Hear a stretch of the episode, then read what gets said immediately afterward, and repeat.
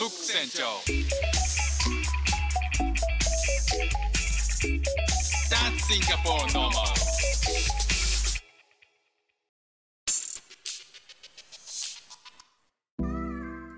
どうもフック船長です。シンガポールで3歳と4歳の息子の子育てをしている主婦です。イラストに挑戦したり歌を歌ったり英語学習のことだったり海外生活で面白いと感じた日本との文化や価値観の違いそこから改めて感じた日本のすごいところなんかをお話ししております。あのこの前美容室に行ったんですね。髪の毛がちょっと伸びすぎてたんで早く行きたいな行きたいな行きたいな行きたいな行きたいな怖いな怖いな怖い。違う。ねあの行きたいなと思っててただちょっとあの手持ちのお金が少なくなってきたんでちょっとあの行き行くのを控えてたんですよ。でえっ、とあ行けるようになったんであ行こうかなと思ったんですけどそこでねずっと考えてたこう日本人一回やってもらった日本人の、えーと友人がもうなんかシンガポールから、えー日本に帰るということを知らせを受けていやじゃあ新しい美容室探さないといけないじゃんっていうこともあってまあなんか足踏みしてたんですよね。そしたらですねあの妻の同僚が、えー行ってる美容室があのローカルなんですけど、まあ、ローカルっていうのはシンガポールの、えっとまあ、日本日系でもなくてっていう美容室シンガポールの美容室が、えーおすすめだよと。あのいうふうにな情報を仕入れてあまあいいかもなと。でえっ、とよかよかったことはえっ、と SNS でその直接ねあの紹介する方に連絡を入れて予約をしたらその、えー、と同僚、えー妻の同僚はシンガポール人なんですけど半額でできる。で半額いくらっていうと40ドルなんですよ。まあ3500円ぐらいですかね。で、えー、と日本人の美容師さんにお願いすると大体80ドルぐらいなんですよ、まだえー、と6000ちょっと6500円ぐらいなのかな？かかるんですよね。まあ別にそれでも高いっていうわけではないと思うんですけど、えー、とローカルのその美容室ね比べたら全然違うじゃないですか。ああだったらまあいいかなと思って、えーまあ、予約をしたんですね。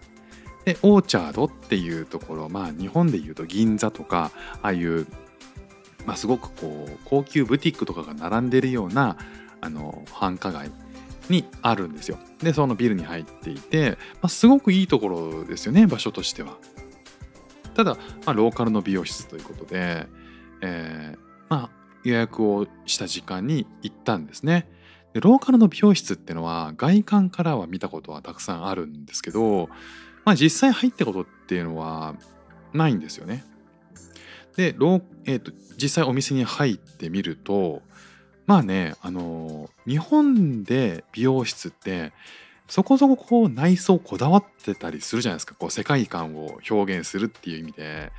なんかこう鏡がただの鏡じゃなかったりとかねなんか埋め込みされている鏡だったりあとは鏡がもうなんか額縁に入ってたりとかね。これ鏡なのかな？額なのかな？絵なのかなって思うまあその中に映ってる自分がむしろなんか絵に見えるぐらいのね、まあ、そういうデザインのところもあるじゃないですか。あとはなんか椅子がねなんかすごいおしゃれな椅子だったりとかまあいろんなところにこうこだわりがあってあと壁にはね絵が飾ってあったりあと観葉植物がねあのいろいろ置いてあって、まあ、そのサロンによってテーマがあってそこに注なんかいろいろなデザイン要素を加えてすごく心地いい空間を演出するしている印象なんですよ僕はね日本の美容室って。でじゃあローカルの美容室ってどんな感じかっていうとめっちゃくちゃ味気ないんですよね。まあ、全部が全部じゃないにしても結構そんな気がします外から見てても。なんか無機質なテーブルなんですよ。なんかあの木じゃな木じゃなくてツヤツヤのねあの無機質なテーブルがあってその下にあの無機質なこう棚があってその中にね無造作にこうドライヤーがしまってあったりとかするんですよね。で椅子はっていうとなんかこうシルバーにえっ、となんか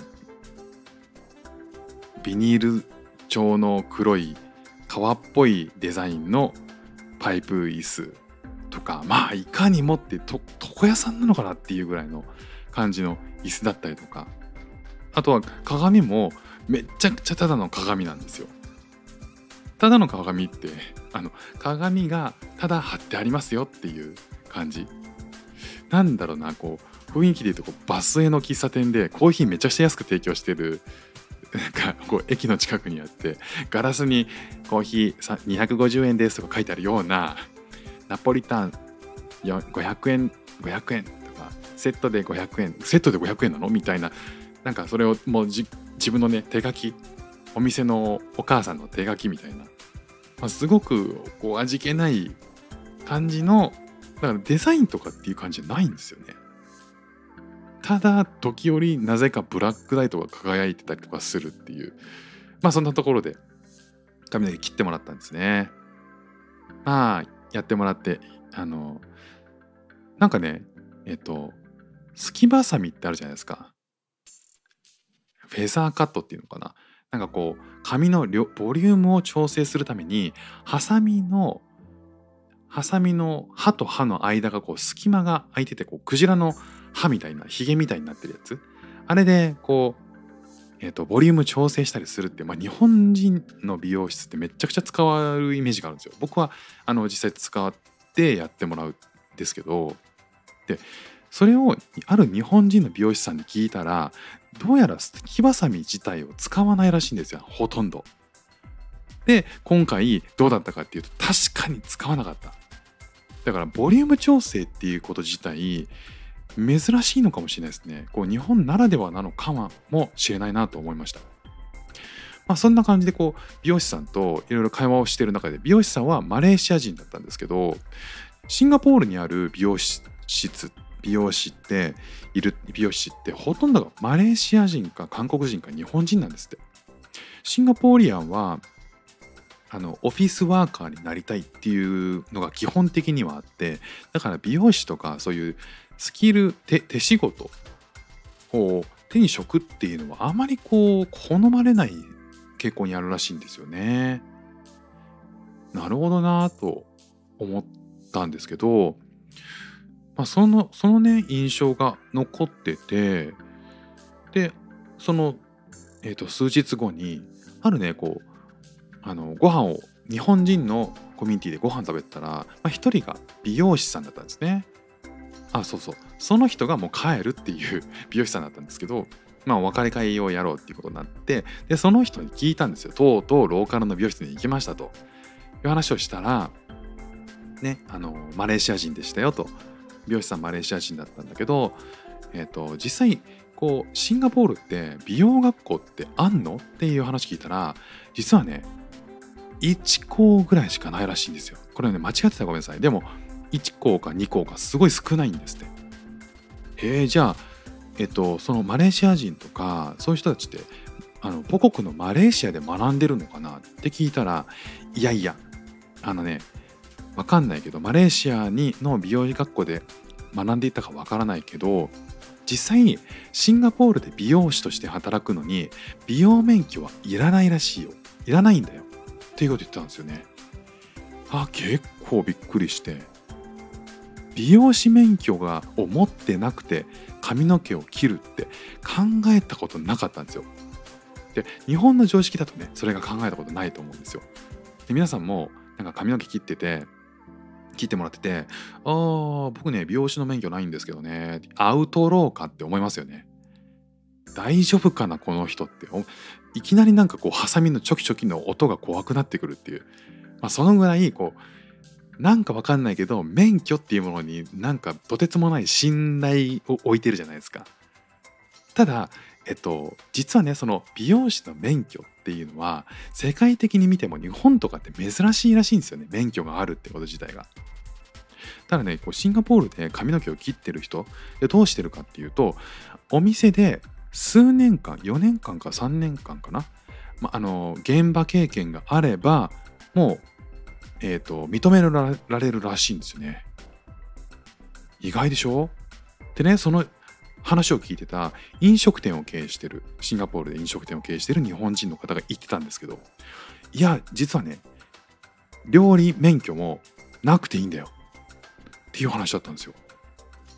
3年から4年えーと、料理屋で働いていてこれこれこういう経験があればもう認められると。いやー意外でしょ？だからねあの実際日本で料理免許っていうのがあるからこそシンガポールにその免許を、えー、こうビザ免許があるからこそビザが取れるっていうのは実際あるらしいんですよ。あのシンガポールって資格とかあとは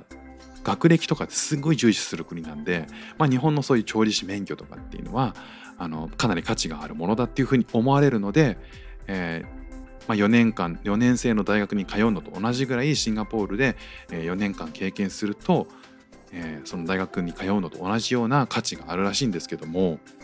まあ実際ねあの免許がなくてもできるっていうことですごく実力主義実務主義なんだなっていうのを改めて、思いましたね。だから逆にこう免許とか資格とかそういうものを重視する国なのかもなと、まあ、日本がね重視する国なのかなって逆にこ、えーと、消費者僕も含めた、えー、そのサービスを受ける側もその免許があるかどうかっていうことをめちゃくちゃ信頼を置いてるんだなっていうことを改めて気づかされたあ件でしたね。バスへの美容室から 免許の話になってしまいましたけど、あ、そのぐらいそういう感じでこう日本のあシンガポールの美容室に行ったらいろんなこう違いが見えてきたという話でした。今日も聞いていただきましてありがとうございました。フック船長でした。じゃあまたね。